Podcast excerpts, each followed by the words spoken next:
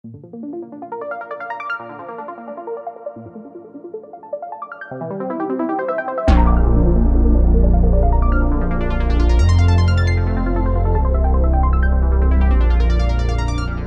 tal? Muy buenas noches.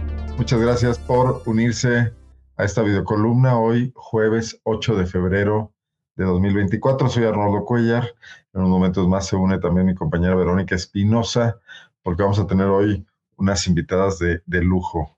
Vamos eh, a hablar del tema de las, quizás lo que es uno de los experimentos sociales, pues originados en una situación muy trágica, pero por otra parte con mayor resiedumbre y con mayor resistencia que ha visto la historia reciente de Guanajuato, y es el tema de las colectivas de buscadoras, eh, que han cambiado mucho el panorama de cómo se lucha por los derechos humanos en Guanajuato y además de una forma exitosa, cómo se logran modificar leyes, cómo se logra mover la voluntad de las autoridades que se resisten muchísimo a aceptar una realidad eh, que es realmente una catástrofe para la entidad. Pero, ¿cómo estás? Muy buenas noches. Hola, buenas noches. Buenas noches a, nuestro auditorio, Arnoldo. Este, sí estamos como muy emocionados hoy, ¿no? Por, por las invitadas pues mira, el reconocimiento que acaban de recibir, que ahorita nos platicarás, es muy importante, pero yo creo que mucho mayor y muy merecido además es el que ellas han llevado a cabo en estos cuatro años, sin mal no recuerdo, desde que empezaron sus primeras movilizaciones, ¿verdad? Sí, hablamos de de 2019, que me parece que es el año que marca este hito, Arnoldo, y, este momento de em, la aparición pública, no sé si decirlo aparición o decirlo irrupción, porque me parece que es como esto, ¿no? Es, como un, torrente de, de, mm, eh, de realidad, un torrente de realidad que nos llega a, las y los guanajuatenses, eh, que es este, la, el reconocimiento de la crisis por la desaparición de personas en Guanajuato, pero surgido desde las voces de los familiares. Alguien perdió el miedo y esto se convirtió en una bola de nieve que no ha parado desde entonces, me parece. ¿Te parece que las incorporemos ya a nuestras invitadas y iniciemos esta charla con ellas? Están con nosotros Olimpia Montoya. ¿Cómo estás, Olimpia? Buenas noches. Muchísimas gracias por estar acá. Y bueno, Viviana, que está eh, con algunos problemas en, su internet. Viviana Efigenia Mendoza. Espero que lo resuelva pronto, porque sí se estaba congelando un poco cuando estábamos platicando previo a, esta, a, iniciar eh, el, el programa. ¿Cómo estás, Olimpia? Buenas noches. No, ¿Sí nos escuchas? Hola, muy buenas noches. Bien, gracias. Y Viviana, por fin, ¿cómo estás? ¿No nos escuchas? Tus, tus bocinas quizás, Viviana, porque acá está todo bien. Sí. ¿No nos escuchas? Creo que no nos escucha Viviana. Déjame escribirle por el chat. Bueno, pero empecemos a platicar contigo, Olimpia. Este, bueno, y me gustaría mucho que, que, Vero nos platicara del premio. Ella escribió la nota que publicamos en PopLab hoy sobre este reconocimiento de una organización en Washington de estudios latinoamericanos. Vero. Así es. Bueno, esta organización que es este WOLA, que es la Oficina de Washington para la Defensa de los Derechos Humanos, eh, que por supuesto es una organización de, alcance internacional, es eh, esta Oficina para Asuntos Latinoamericanos que promueve eh, los derechos humanos en, en, las Américas, en el continente, eh, ha eh, decidido, esta organización cumple 50 años y una de sus preocupaciones pues es reconocer a estas voces que, que cumplen con este papel de de promoción, de lucha, de, defensa, eh, lo, que, lo que decían y lo que dice el, comunicado que, en el que anuncian su reconocimiento es este, mm, reconocer el papel, eh, su papel esencial en la búsqueda de la verdad, justicia, eh, reparación y no repetición. Ante la crisis de desapariciones que en el caso del país suma más de 114 mil víctimas y que en el caso de Guanajuato, pues hablamos de eh, 4.021 personas desaparecidas y no localizadas, que es un dato reciente que justo, justo eh, ese, un día antes había dado a conocer eh, otra organización, Ángeles de Pie por Ti, porque estaban ellas este, presentando este documental en el que hablan sobre su, su otra lucha para que se reconozca eh, este sitio en, en Salvatierra, eh, donde se eh, eh localizó la primera fosa masiva de, de eh, forense este, de personas, de víctimas de desaparición, y que se reconozca como un memorial. Entonces, bueno, este es, este es como el corte y eh, la organización premia a, a, varias personas. Este año y en general los años, los años en los que ha otorgado, pues lo entrega a, a distintos personajes. Eh, pero si hay que decirlo que eh, Wola eh, reconoce a los colectivos guanajuatenses y reconoce particularmente a eh, Olimpia Montoya Juárez, eh, que es fundadora del colectivo Proyecto de Búsqueda en Celaya, eh, y siempre decirlo, Olimpia Marco Antonio Montoya Juárez. Y reconoce a Viviana Efigenia eh, eh, Mendoza, que también es, es fundadora del colectivo Hasta Encontrarte y que busca a su hermano Manuel Ojeda Negrete pues sin duda es una, es una celebración de esta lucha que parte de pues noticias que no deberían ocurrir, de temas que no deberían ocurrir. No sé, ustedes ya tenían noticia de que estaban participando en esto, fue una sorpresa, que no sé quién de ustedes nos quiera platicar eh, qué pensaron con este reconocimiento y cómo vienen a impulsar pues toda esta lucha que han llevado a cabo Olimpia y Viviana. Hola, hola, buenas noches. Espero que me escuchen bien. Una disculpa, el internet es impredecible. Eh, ya por desgracia no pude escuchar la introducción, pero un gusto verte, Vero, este, por acá. Y pues me gustaría empezar por ahí. Yo creo que mmm, lo que decía ahorita Vero, este premio, reconocimiento, como se le pueda llamar a nivel internacional, pues deja un mensaje triste de la violencia que estamos viviendo y cómo son órganos internacionales los que se dan cuenta de la lucha de las mujeres, mientras en el Estado mexicano estamos siendo como abandonadas a nuestra suerte vemos a muchas mujeres que han sido asesinadas por defender sus derechos, por buscar a su familiar desaparecido, en un estado donde muchas mujeres han sido reprimidas en diferentes manifestaciones. El premio, pues, fue una sorpresa cuando nos lo dijeron, nos lo dijeron el año, el año pasado.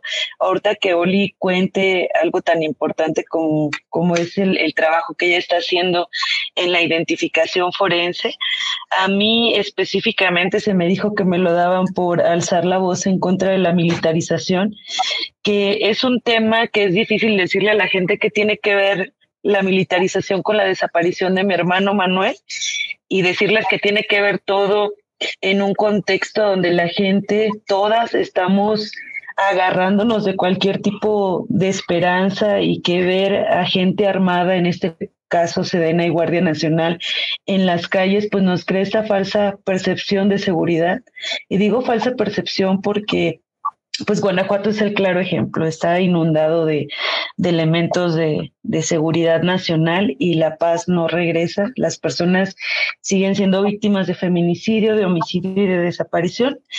Y pues me dio tristeza, siendo realista, porque eso significa que tengo un hermano desaparecido, eso significa que abandoné mi proyecto de vida, que abandoné toda mi vida para para dedicarme a exigir lo que yo lo que yo ahora llamo justicia y que como pues mi lucha también ha sido transformando, pasé de buscar a, a mi hermano a buscar a todos los desaparecidos y también este a luchar por otro tipo de justicia porque pues en este país aún no hay. Muchas gracias Viviana. Olimpia, ¿qué, qué nos platicas? Bueno, pues. Este conocimiento. bueno, pues al igual que Vivi, creo que nos tomó de, de sorpresa este reconocimiento. Uh, creo que es también para todas las compañeras de Guanajuato que, como bien decía Vero, este, nuestra lucha de la mayoría empezó en el 2019, el caso de mi hermano es de 2017, pero la conformación de colectivos y de exigencias empezó a partir de ese año y en este andar pues hemos este, buscado nuevas herramientas para encontrarles a ellos y, y, una de ellas pues ha sido eso, ¿no? Tratar de impulsar desde el colectivo y desde lo personal el Banco Nacional de Datos Forenses, y creo que es una herramienta muy útil no solo para las personas de Guanajuato, las compañeras de Guanajuato, sino para todas las personas de la República que están en esta lamentable situación, inclusive compañeras de Centroamérica que una de las grandes problemáticas es ello, ¿no?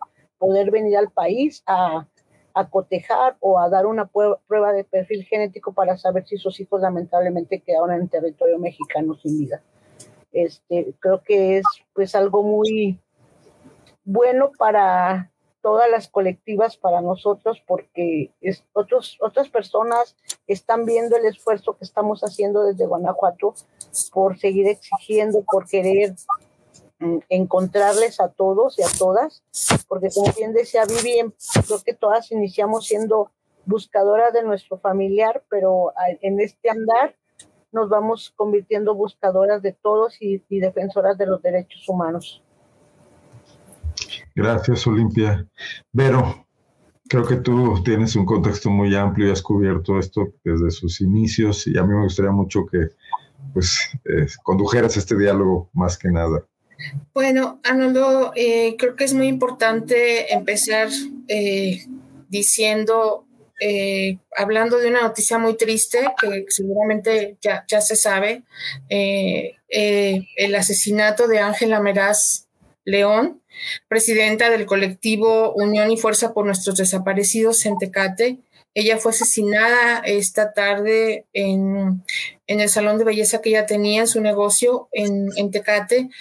Em, y bueno, lo tenemos que decir, pues porque por supuesto esto ha despertado la indignación me parece que en general de, todos los colectivos, las familias, pero porque además esto, mm, esto toca mucho a Guanajuato, ¿no? Guanajuato ha sido un estado en el que esta irrupción que yo decía, de esta irrupción de realidad eh, que llegó gracias a la voz de las familias que, y de las buscadoras que perdieron el miedo o que hicieron el miedo a un lado, yo creo que ese miedo no se pierde, pero creo que se aprende a vivir con él y creo que se maneja y se, y se hace a un lado o se deja en segundo plano porque es más importante buscar y encontrar.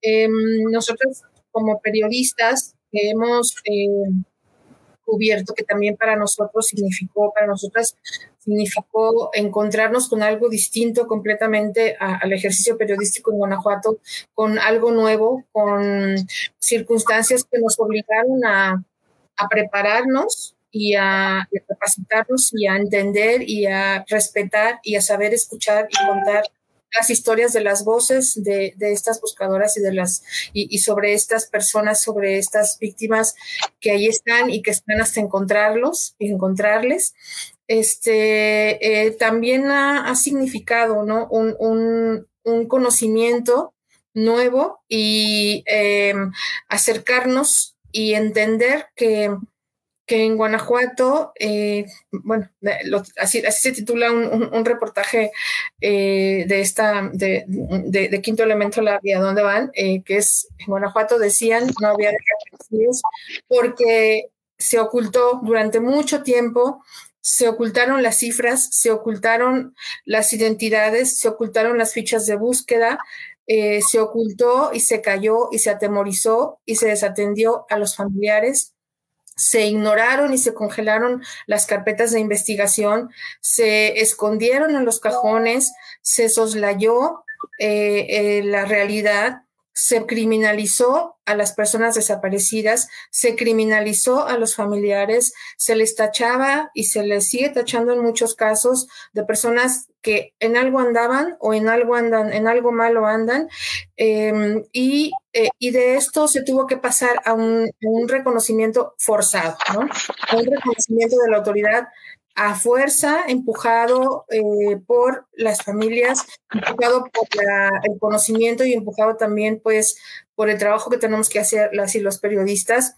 Em, desgraciadamente no empujado por una sociedad que debería de ser mucho más solidaria. Yo siempre digo eso en, en todos los espacios donde puedo porque creo que eso es algo que ha faltado muchísimo, la solidaridad ciudadana eh, para estar ahí caminando con, con, todas estas familias. Este, muchas de ellas nos, nos han contado una situación que hay que decir, ¿no? Que ellas mismas no, no tenían esa sensibilidad hasta que les pasó, hasta que perdieron, hasta que les, les, les desaparecieron a alguien de su familia.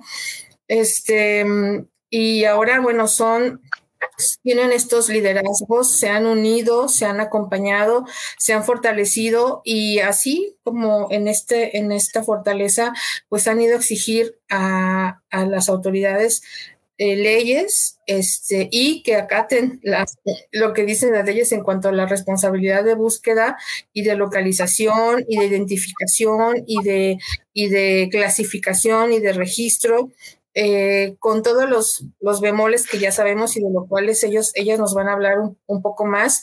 Este, ¿Qué dirían?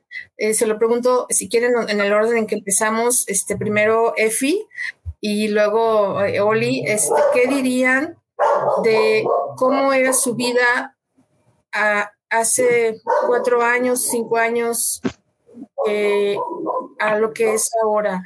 Eh, qué, es, qué es lo que fundamentalmente ha cambiado y ha tenido que cambiar este, en, en este, en, en, este periodo. ¿Qué, qué, qué pregunta tan... Qué pregunta tan difícil, Vero. La verdad, hace seis años antes de que desaparecieran a mi hermano Manuel, pues yo era una mujer común soy una mujer que crecí en la colonia Ucopi con amigos jugando en la calle con pies descalzos, que tenía el sueño de, de, tener una familia, de ser buena madre, de el mal llamado salir adelante, terminar la prepa semiescolarizada, tal vez continuar con la universidad. Eh, era feliz teniendo a mi familia completa, a mis tres hermanos, a mi mamá. Y cuando se lo llevaron, pues me arrancaron eh, lo más hermoso, que es a mi hermano, pero también me quitaron a mi mamá, porque mi mamá no es la misma desde que lo desaparecieron, pero también me quitaron a mi familia, porque por el miedo un tiempo se, se alejaron de mí, mis amigas, eh, abandonar absolutamente todo y estar deprimida y no tener con quién recargarte, no poder hablar casi con nadie de la desaparición de tu hermano, de mi hermano, porque era símbolo de que la gente se alejara.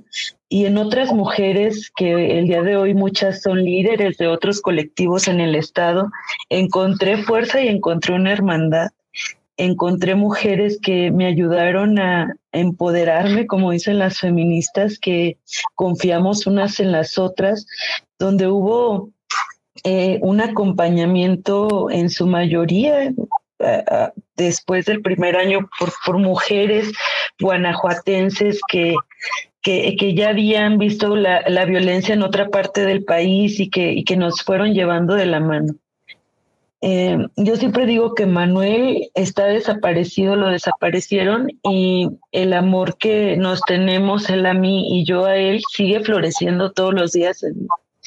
Florece cuando tú bien dices, yo, yo soy muy miedosa, odio la violencia, no soporto ver a una herida de una cortada de un dedo y terminé un día en fosas clandestinas desenterrando personas ya sin vida que sufrieron una violencia terrible y me enseñé a convivir con esto. No te puedo decir que los impactos emocionales no están, claro que están.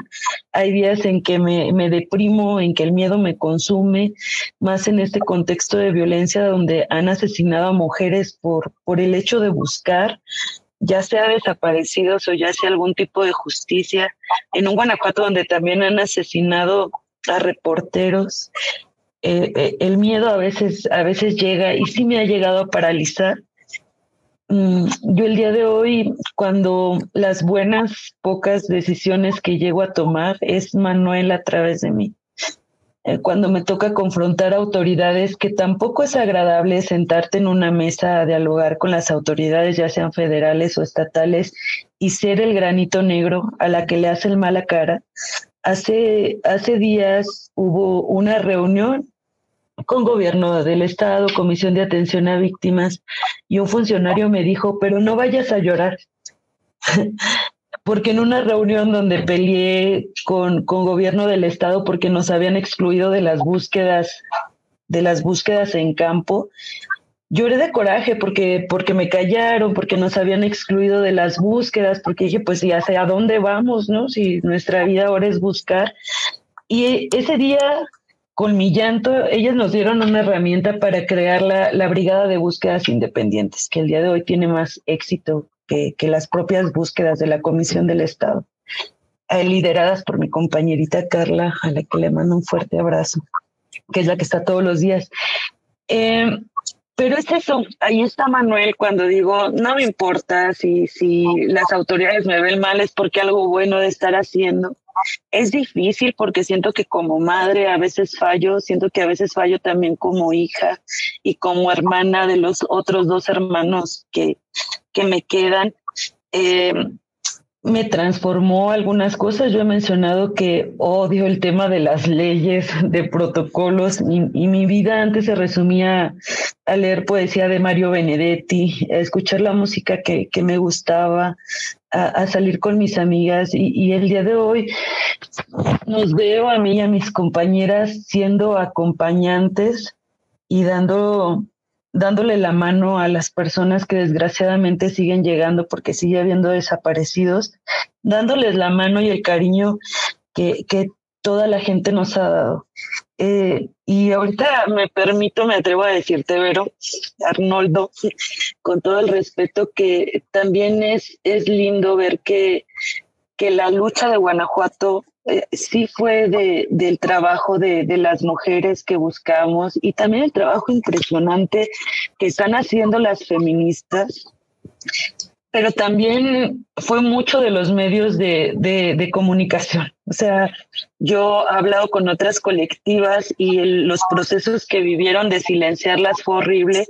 Y yo siempre he dicho que en su mayoría las periodistas que nos acompañaron fueron mujeres que tenían un interés genuino en la lucha social que siempre nos dieron voz. Conozco a muchas que fueron despedidas injustamente porque, como bien decías, nadie quería hablar de fosas ni de violencia en el estado de Guanajuato y cuando las condicionaban a si sacas, no puedes sacar esta nota, ellas se volvían rebeldes y la subían a sus perfiles personales para que se diera a conocer, la compartían con, con sus redes de aliados y pues también darles las, gracias porque en una sociedad tan desensibilizada se logró llevar a, tema y a, llevar a una realidad local a nivel, a nivel nacional.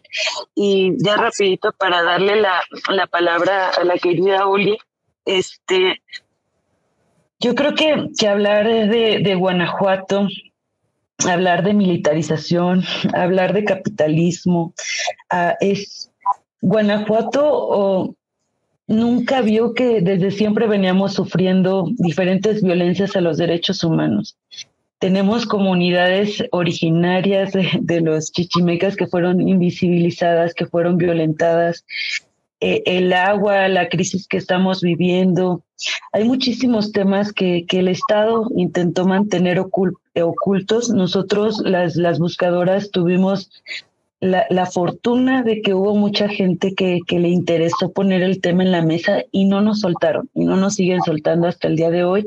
Y uno no termina de agradecer el acompañamiento que, que ha habido eh, de, de, los medios, de alguna parte de la sociedad, de las instituciones, de la gente solidaria, que también este premio, pues, uh, más allá de que es para todas las mujeres que buscan, estén o no estén en un colectivo, porque también se vale no estar en un colectivo, eh, también se vale buscar eh, nada más compartiendo una ficha. Ser buscadora no significa estar a fuerzas diario buscando fosas someterte en tema de leyes. Hay diferentes maneras de buscar y hay que dignificar a, todas las mujeres que tienen un familiar desaparecido y, hasta se me olvidó lo que les iba por, decir que hay diferentes maneras de buscar, pero pues ahí hasta ahí lo dejaría para que darle la palabra a Oli. Gracias, Viviana. Por favor. Oli, este, yo te quiero preguntar específicamente porque tú has hecho una, una lucha legal, ¿no? Una lucha muy importante por la vía legal, que significa, que, como decía bien eh, Efi, es unas, estas distintas maneras de buscar, estas distintas maneras de, de, luchar y de, y de, ser buscadora. Y, y, tú, además de todas esas, este, con el acompañamiento de organizaciones de la sociedad civil, de las de Guanajuato que hay que mencionar como la plataforma por la paz y la justicia este y eh, el centro pro em, eh, eh, estás empujando otro proceso por la vía jurídica, con la ley en la mano, pero para una cosa súper importante, este, que es este banco de datos forenses, que eh, la Fiscalía General de la República eh, pues se, se, se, negó y creo que todavía hay ¿no? mucha, hay mucha resistencia, renuencia a crear, a pesar de que lo mandata la ley este, general eh, de, desaparición. Eh, ¿Qué es lo más difícil o, con qué te has encontrado en este camino eh, jurídico, en, esta, en este proceso que tiene tantas implicaciones y tantos alcances para todas las, las familias de, que buscan a sus desaparecidos?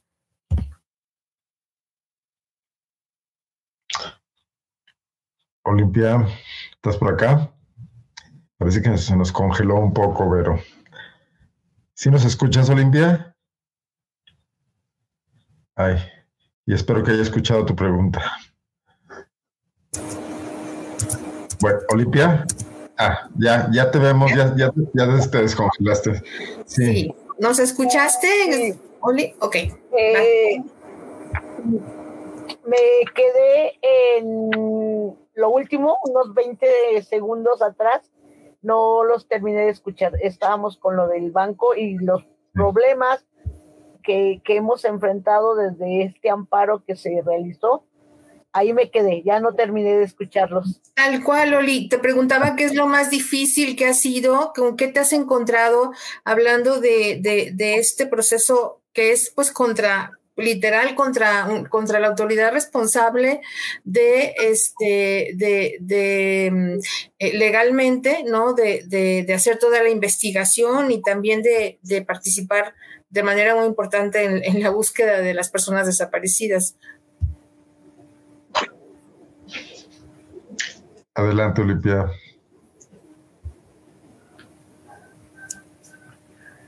Sí. Bueno, eh, creo que ha sido un proceso muy largo Gracias. Ha sido un proceso largo, eh, sobre todo con muchas mm, situaciones en las que la misma fiscalía no reconocía la necesidad del banco o ellos mismos eh, comentaban que ya estaba el Banco Nacional de Datos y en, estar viendo, en, en, preguntar, pues, incluso por Marco o algún otro compañero, es como nos dimos cuenta que estas bases de datos no tenían toda la información y la necesidad que tienen las familias de que esta herramienta esté completa. Fue un proceso de, de, un año donde hubo una sentencia a la cual la misma fiscalía nuevamente mete un recurso de revisión por no estar de acuerdo a la sentencia a favor de nosotros.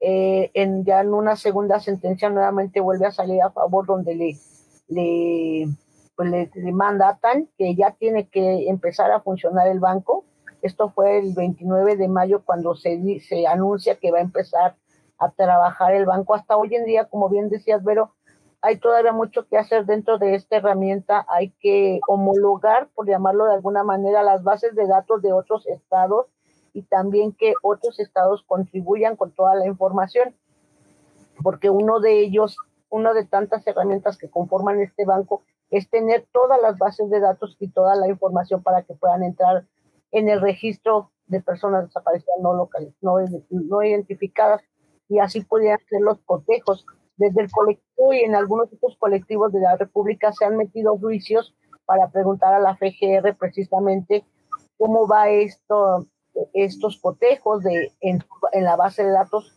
llamada Banco Nacional pero no hemos tenido ninguna respuesta actualmente todavía de estos oficios que se han metido. Ha sido un proceso duro, una pregunta nada más para, para eh, que nuestro auditorio lo entienda. ¿Para qué sirve el, el Banco Nacional de Datos Forenses y qué tienen que hacer las autoridades con, esa, con ese banco de datos? Mm, ¿Para qué sirve? Mm, es una herramienta eh, que está mandatada en la ley, que debe de existir desde la creación de la ley de desaparecidos, donde se juntan varias herramientas para la identificación de las personas em, que se han encontrado lamentablemente sin vida y que nosotros los familiares de, víctimas de personas desaparecidas, en este caso, no tengamos que hacer el proceso que actualmente muchas de nosotros hacemos, ir de estado en estado eh, solicitando el cotejo o la misma o los ministerios públicos que lo soliciten por estos oficios buscadores que muchas veces al ser respondidos por otros estados ya hay nuevas confrontas que hacer. O sea, esto es una herramienta que ayudaría a que las personas tengamos la certeza de que nuestros familiares no están, un ejemplo, um, que mi, hermano no está en frontera, que, él no está en un semefo de frontera.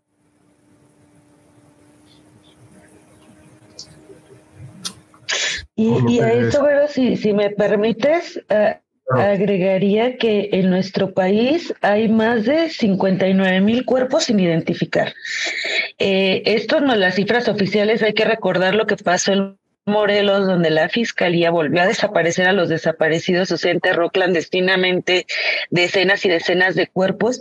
Estos nunca iban a regresar a casa y la importancia de lo que está haciendo Centro Pro y Olimpia con, con el banco es la esperanza de que si tu hermano murió, lo encontró la fiscalía y que ha pasado en Guanajuato, que hay, hay cuerpos que no tienen bien lleno su expediente, que no cuentan con el perfil genético y que aunque tú que tienes un familiar desaparecido, vayas y dejes la muestra de tu perfil genético, pues nunca va a salir, porque hay muchísimos cuerpos que, que, que no cuentan con este dato que como dice bien Olimpia, lo mandata la ley, pero eso no quiere decir que las autoridades lo estén cumpliendo.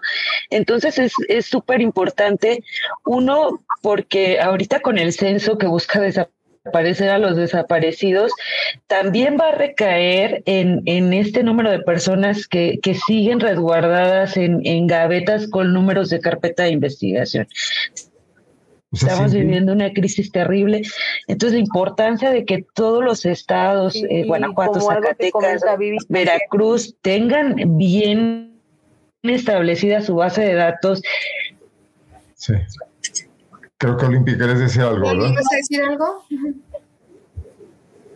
No, no, más bien era como un poco a lo que comenta Vivi, ¿no? O sea, también está como las huellas dactilares, que es un proceso también que debe de estar dentro de, del banco. Ah, o sea, son muchas herramientas. Y, y, creo que esto es la importancia y la certeza que podríamos tener. Y pues también tomando en cuenta que Guanajuato también tiene este aún sin identificar personas dentro del panteón forense, sumado a lo que eh, actualmente aún existen estas fosas comunes o gavetas que, que la fiscalía tuvo durante eh, antes de la creación del panteón forense en diferentes municipios del estado. Entonces, pues sí es es como algo muy bueno, nosotros lo vemos como una herramienta sumamente importante y que nos da mucha esperanza a las familias que buscamos a personas, este, lamentablemente, que han sido desaparecidas. Solo era eso, sumarle un poco. Gracias, Olimpia. A ver si entiendo bien. Tenemos 59 mil restos humanos sin identificar. Y por otro lado, una lista de 114 mil desaparecidos. O sea, el primer universo donde deberíamos, como Estado, ubicar sería estos 59 mil que ya están ahí, tener esos perfiles genéticos y ver cuántos de ellos corresponden con la lista de desaparecidos. Probablemente disminuya ese número, probablemente no mucho, porque puede haber personas fallecidas que ni siquiera están en las listas de desaparecidos, pero sería despejar una primera incógnita. y ahí estamos atorados porque el Estado tiene que ser mandatado por, por juicios y por procesos de amparo, porque no lo está haciendo como debería ser su primera obligación ¿Entiendo eso, Olimpia? Así es. Sí, o sea, el rezago forense que hay en México es muy grande y en todos los estados es la misma problemática. También en Guanajuato tenemos parte de esa problemática, como le comentaba, eh, en esto, en tanto el Panteón Forense, que es de recién creación del 2020 para acá, hay una cantidad de cuerpos que no sabemos exactamente quiénes son, pero también está esta otra parte que son las fosas comunes que aún están pues ahí, que se ocuparon en un momento, pero no tenemos la certeza de que hayan sido identificados correctamente, que en su momento que ellos fueron encontrados o ellas hayan sido encontradas, les hayan tomado todas pues huellas dactilares y las tenían, que les hayan hecho un, digamos que una, una ficha documentada de ellos correcta o una prueba genética correcta, porque pues muchos de los hallazgos que antes tenían no tenían el proceso que hoy se está teniendo en Guanajuato. Eh, también adelante. Sí, este, hay que, hay que mencionar aquí como parte de lo que comenta Oli, que eh, la Plataforma por la Paz y la Justicia publicó muy recientemente este, que eh, por una solicitud de, acceso a la Fiscalía, el dato es que tiene resguardados 935 cuerpos em, en el Panteón Forense y de estos hay 849 que no están identificados y 86 que están identificados y no fueron reclamados. Ahí están los datos de Guanajuato. son, pues, casi mil personas allí, ¿no? Oigan, y bueno, yo no quisiera dejar de mencionar, creo que es importante, pues que tenemos ahora la desaparición de la señora Lorenza Cano, que se ha convertido en un también asunto muy, muy enojoso otra vez de nueva cuenta por este tema de una rápida detención de dos individuos, luego su liberación, pero además estuvo acompañado del homicidio de dos personas cercanas a ella, su esposo y su hijo. Eh, y tenemos amenazas a otras buscadoras en Guanajuato. Eh, ¿Qué sigue en, esta lucha? Porque están ustedes en una doble batalla, la de buscar a sus desaparecidos sin apoyo del Estado, pero por otro lado estarse cuidando a ustedes mismas. ¿Esto cómo lo han procesado como colectivos? El, por ejemplo, el reconocimiento que acaban de recibir también podría ayudar a visibilizar esto y ejercer todavía mayor presión para las búsquedas eficientes por un lado y seguras por el otro lado. Híjole, ahí yo creo que es un tema muy complicado, Arnoldo. Yo creo que si lo vemos a simple vista, ¿quién se puede cuidar en un estado tan violento y en un país tan violento, donde Guanajuato es uno de tantos estados donde las mujeres siguen siendo víctimas de algún delito por, por buscar un familiar desaparecido? Creo que el reconocimiento de Wola sí va a poner en desde otra perspectiva o en otros espacios la problemática que estamos viviendo, pero yo he reflexionado mucho. Y ojalá, ojalá sea un paso importante para que se haga algo en, en el país y en Guanajuato. Pero también por otro lado ver, ver la realidad de que a pesar de las recomendaciones que ha hecho el Comité de Desaparición de la ONU con casos específicos, los resultados o la respuesta por parte del Estado mexicano ha quedado mucho a deber. Eh, el caso de, de, de, Natalie, la colombiana desaparecida en Celaya, que, que ya, ya lo, lo, tomó la ONU, pero que sigue sin avanzar, y Ángel sigue sin poder venir a buscar a, a su hermana, por poner un ejemplo. Es, es, triste como, como, ver que los órganos internacionales cada vez tienen menos, menos peso para el Estado de, de nuestro país, perdón, de, de México, con, con, autoridades que nos quedan a deber todo para empezar la paz. Y, y que a pesar de que hay muchísimas mejoras, eh, lo bien lo mencionaba Verón, inició las leyes, el protocolo, de que hay mujeres en todo el país haciendo un trabajo tan arduo para que las cosas mejoren, la, la, realidad es que nadie está construyendo una ruta sólida para regresar la paz a, las calles y lo triste que, que la gente normaliza muchísimo la, la, violencia que se está viviendo. Yo le tengo más fe a, a que este espacio en Gola va a servir para, para jalar más empatía por parte de la sociedad, para llevar un mensaje tan lindo de, y tan real de que nadie merece ser desaparecido, tener esta oportunidad de, hablar de, del consumo de sustancias ilícitas. Hay, muchas mujeres que sus hijos consumían eh, o tenían un consumo problemático y, y nadie lo dice porque socialmente también se nos exige ser la mártir buscadora perfecta. Socialmente se le exige a la persona desaparecida que sea un, un, una persona ejemplar porque si tomaba, porque si consumía, porque si andaba tatuado, porque si no tenía escolaridad, que si porque era pobre, ya socialmente también son condenados a merecer la desaparición. Cuando vivimos en un Guanajuato donde hay muchos sectores pobres, donde, donde la gente que, que desaparece, pues somos la, la racializada, la clasializada, y, y, nadie se pregunta de, del verdadero contexto de, de por qué nos están desapareciendo. Yo creo que más allá del cambio que vamos a seguir impulsando todas las mujeres en Guanajuato, lo, lo, que yo busco personalmente es eso, la, la, esperanza de que un día las personas vean que lo que estamos viviendo no nos lo merecemos, que no es nuestra culpa, que no es nuestra responsabilidad y que merecemos y es posible vivir en un país, en un Guanajuato, en un Irapuato seguro donde el cuidado de los derechos humanos no sea un sueño, porque hace muchísimos años atrás hubo gente que armó revoluciones, que, que, hay toda una lucha en nuestro país sumamente invisibilizada de gente que dio la vida para que viviéramos en un estado de igualdad, con derechos iguales, y que la violencia y un estado fallido nos lo arrancaron y creen que ahora nos hacen un favor cuando hay alguna mejora o alguna propuesta y, que cuando la gente te ve gritando en la calle y exigiendo, dicen, esa loca, eso nunca va a pasar. Pues decirles que sí, sí puede pasar y que nos lo debe el Estado mexicano y que tienen todas las herramientas para que no haya muertes, para que no haya masacres, para que no haya niños víctimas de explotación sexual, mujeres víctimas de explotación sexual, para que no haya feminicidios, para que no haya homicidios, que no nos merecemos las fosas y lo terrible del lenguaje de las fosas que estamos viviendo.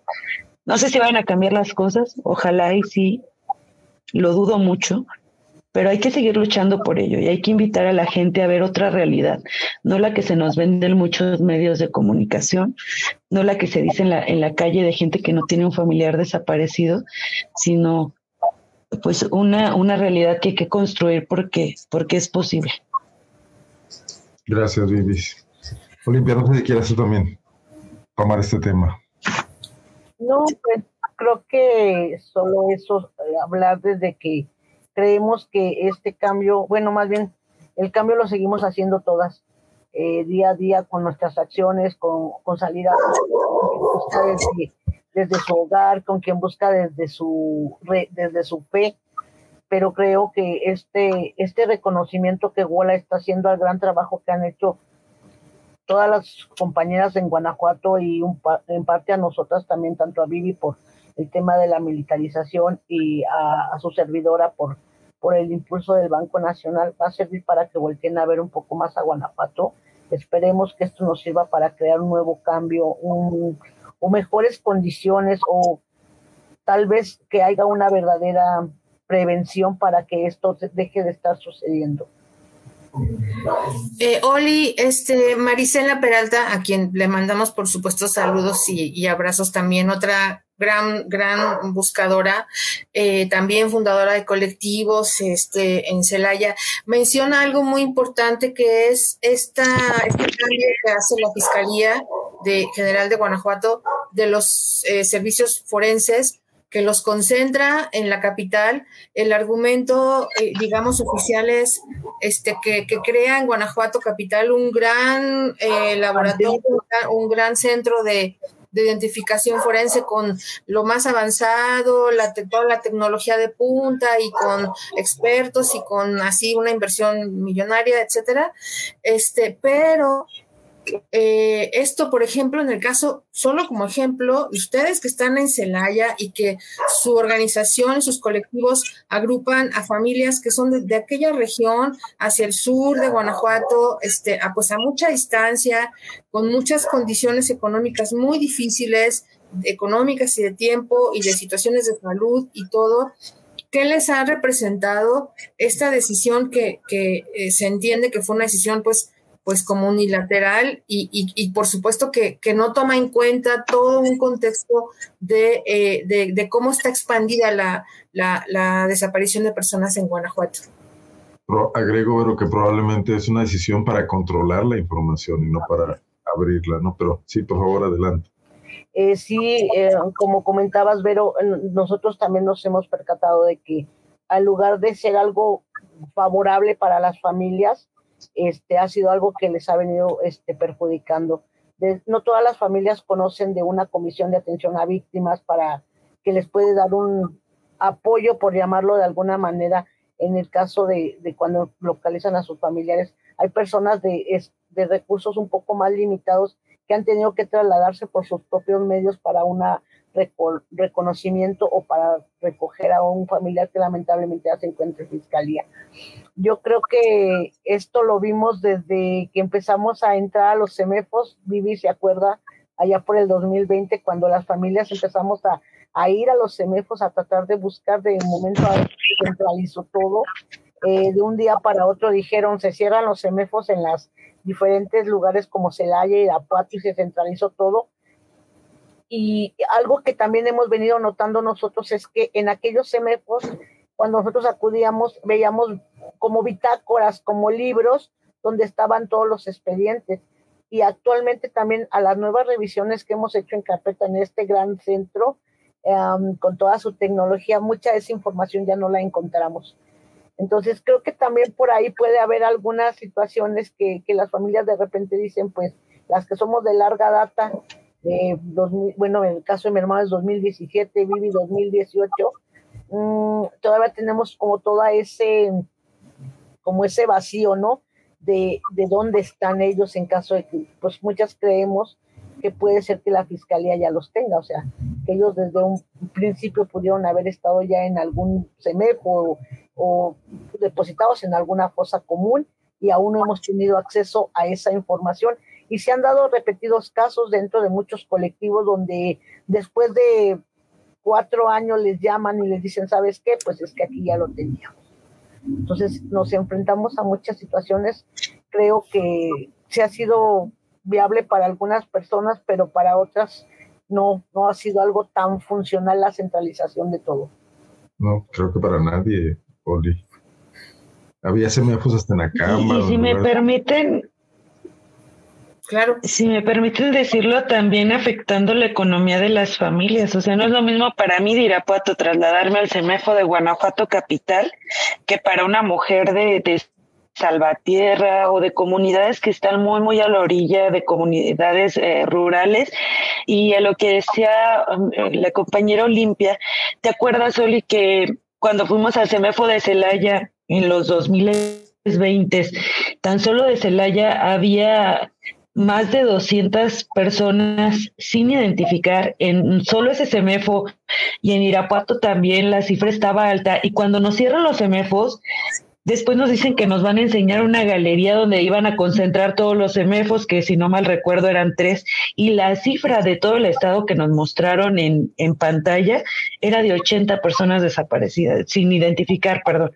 O sea, el cambio de un día para otro fue abrupto, de verdad, y todos lo tenemos bien consciente porque íbamos de semefo en semefo. Disminuyeron el número de eh, personas. ellos dicen que no, yo digo que sí. Así es. Así es, y la, y la cantidad fue reducirlos, pero sí casi en su totalidad. ¿Y la fiscalía lo, lo niega? O sea, ¿no les da una explicación sobre este, esta disparidad? Sí, dijeron que porque no identificar, o sea, en una semana.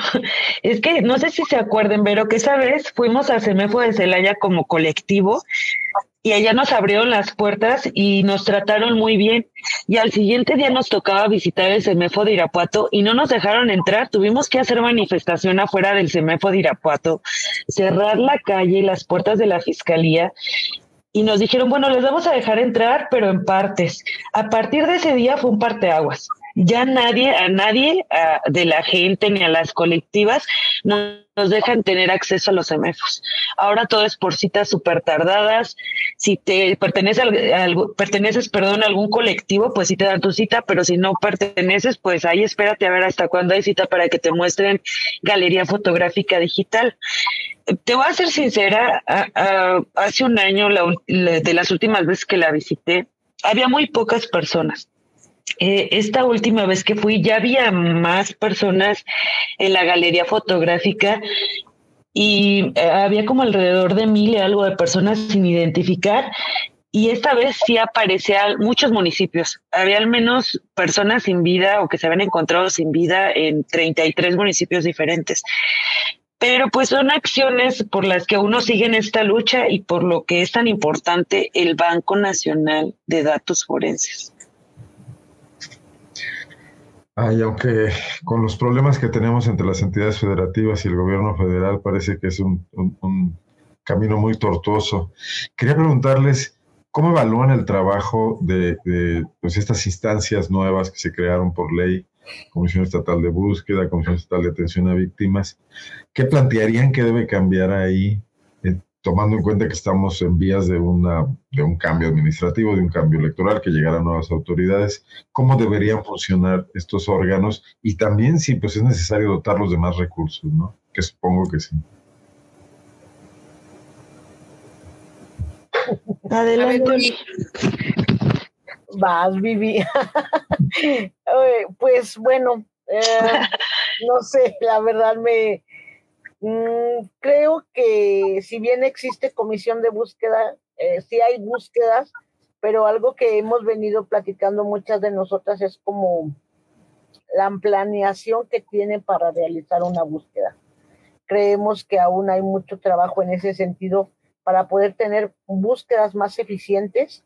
Mm, hay muchas formas de buscar, si bien comentaba Vivi, pero también ellos tienen muchas herramientas no es posible que de repente nosotros este, les comentemos, oiga, ¿por qué no buscamos de esta manera? Que, es lo que nos han enseñado talleres, porque uno aquí se, se va documentando de donde puede, con, con, con asociaciones que nos dan talleres. Entonces creo que sí podríamos hacerle, hacer más efectivas las búsquedas que se están realizando y creo que también busca podría tener un presupuesto más amplio porque falta personal. Eso sí creemos o para que ese personal pueda ser más eficiente, creo que deben de optarse de mayores herramientas. Comisión de atención a víctimas, pues creo que éramos poquitas víctimas, cada vez son más lamentablemente, por lo tanto su trabajo es como, pues no, no les alcanza la, lo, lo humanamente posible para poder realizarlo de una manera más eficiente. Gracias, Soli. Otra vez Vivis salió de la transmisión, creo que regresará en unos minutos. Eh, parece que la falta de recursos no es problema, o sea, si, si se requiere eh, destinar más dinero porque pues vemos un estado que derrocha muchas cosas. Ya no quiero mencionarlo y no quiero comparar y todo, pero un concierto de los que han hecho últimamente creo que eh, representa más recursos que los que puede disponer una comisión como esta en todo un año, ¿no? Pues ya no escuché lo que dijo mi eh, la compañera. pues que están rebasadas, que están rebasados los dos organismos, ¿no? Este, y que pues realmente pues les falta mucho por, por cumplir óptimamente con lo que tienen que hacer, pero a ver, a ver, ¿tú qué piensas? qué pues, piensas? Pues yo diría que el, el gobierno federal y estatal no han resuelto el tema de violencia se los dijimos hace dos años en el Congreso del Estado que si no detenían la violencia, uno les, les dijimos que tenían que prever la seguridad de las mujeres que buscaban, nadie nos hizo caso. Dos, les dijimos que si la violencia no paraba, no iba a haber capital humano, recurso económico que alcanzar.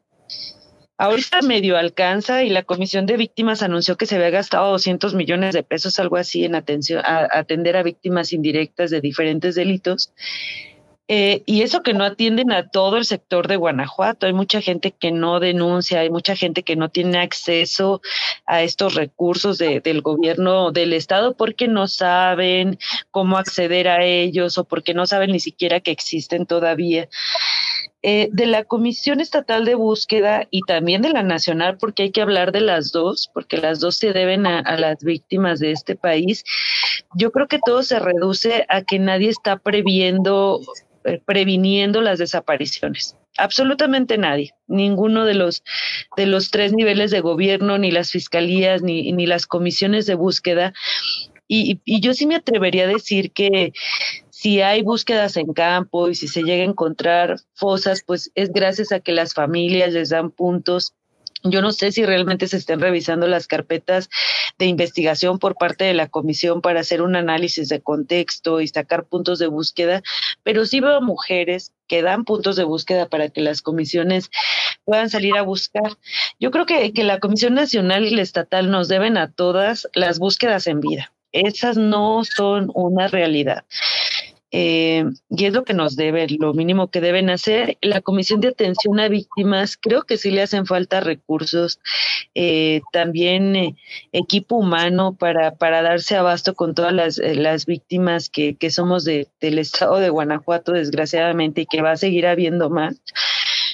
Creo que las cosas pues se deben de, de, de, ir haciendo, construyendo de acorde a la realidad que estamos viviendo. ¿Y cuál es la realidad? Pues una realidad violenta una realidad donde, donde mucha gente está siendo víctima de, de muchos delitos. Entonces, yo creo que para empezar, hay que hablar de cómo vamos a regresar las, la paz al estado de Guanajuato. Vamos a empezar a hablar de cómo vamos a, hacerle en lo federal y en lo estatal para que deje de haber personas desaparecidas. Mientras no se solucione eso, eh, pues lo demás pasa a ser un poco secundario, no menos importante, pero yo creo que es tiempo de que la comisión de búsqueda dé un plan de trabajo a, la altura de las desapariciones que hay en el país y sobre todo que se coordinen en información. Yo estuve en tres reuniones a finales de año y a inicios de año y la, la, Fiscalía tiene un dato de personas desaparecidas, la Comisión de, de Búsqueda tiene otro, pero el registro de, de atención a víctimas, de, de las víctimas indirectas que, que reciben el, el recurso es muchísimo más alta o sea, cuatriplica la de la Fiscalía y la, de la Comisión de, Búsqueda. Ellos pueden explicar que obedece a porque no solo atienden a, a las víctimas de feminicidio, homicidio o desaparición, pero hay una, una realidad todavía un poquito gris. La última vez que, que, hablé con Fabricio, él me comentaba que la fiscalía es la que tiene el número más acercado de, de personas desaparecidas, que era de cuatro mil 25, si, si no mal recuerdo, en el, estado de Guanajuato.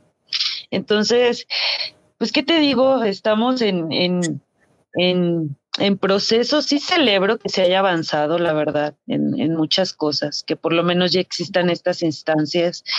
Y creo que es pues muy importante, ustedes recordarán porque nos conocen bien, que pues antes todo esto era un sueño, o sea, ¿quién iba a pensar que iba a haber una comisión de búsqueda, una comisión de víctimas?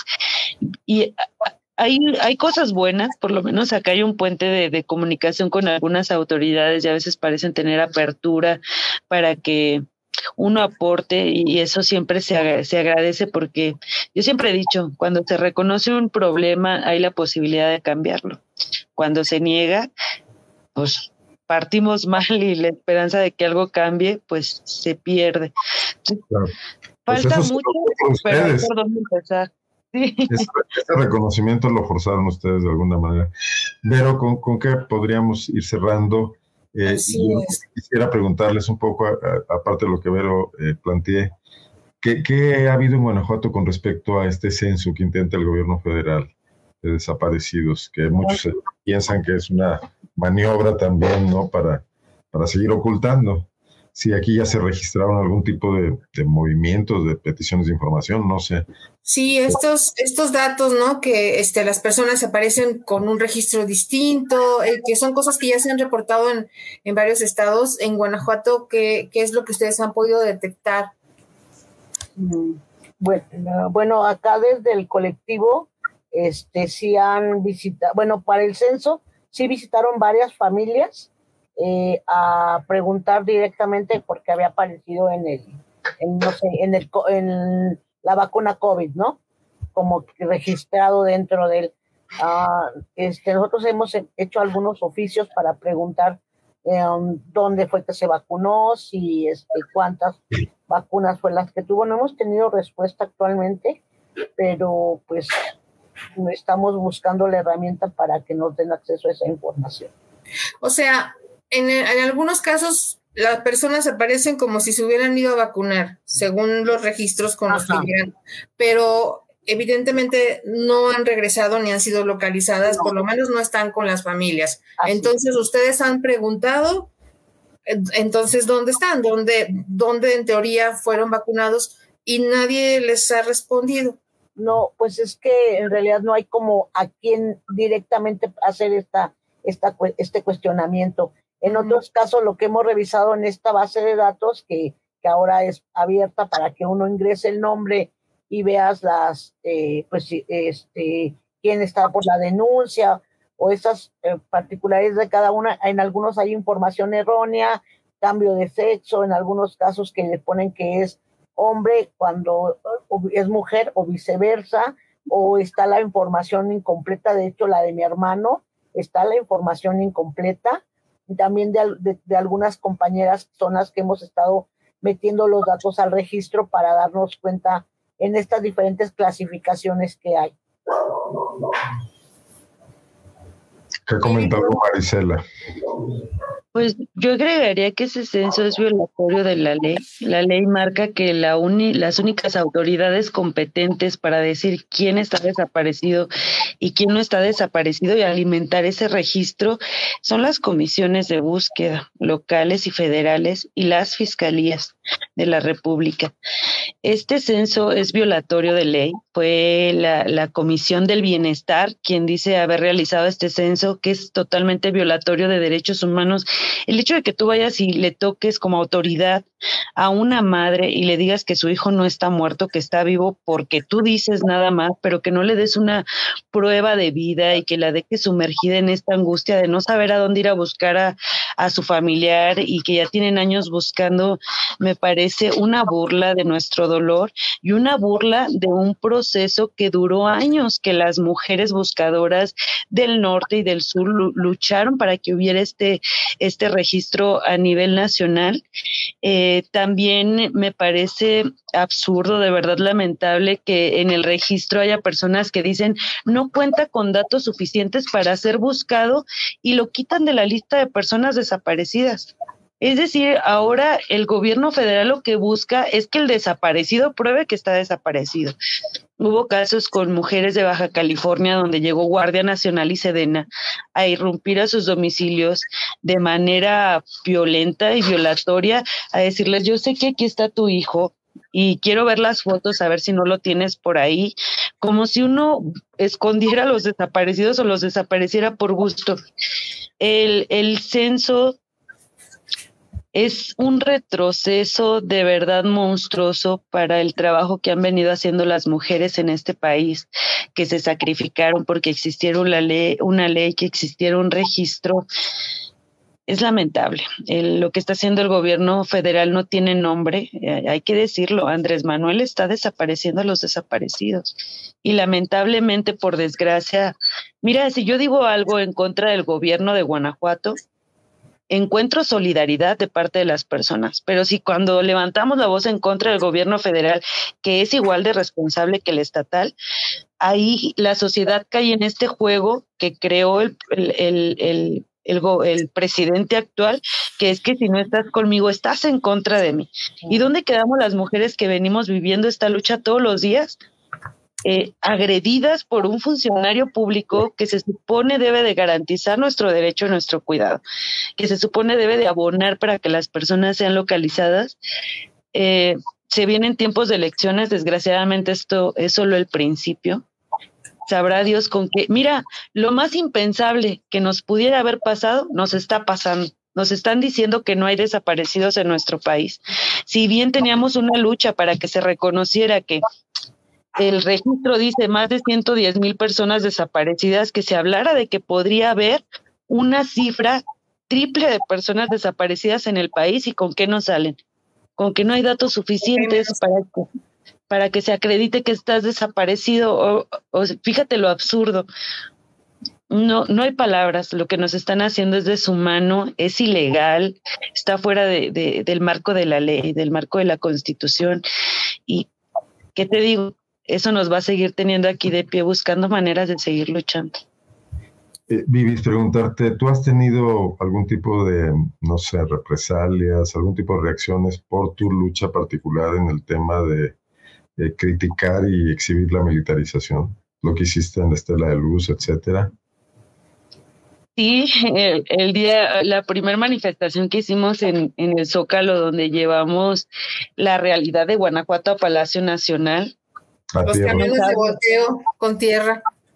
Sí, exacto, ese, porque decían que que en Guanajuato no había violencia y que en este sexenio no había desaparecidos, que le pedían pruebas a las recomendaciones que, a las primeras impresiones que había dado la ONU, que la ONU había dicho que vivimos en un país de impunidad, que la desaparición es una constante, prácticamente que te pueden desaparecer a cualquier hora y nadie va a hacer nada, que es la realidad.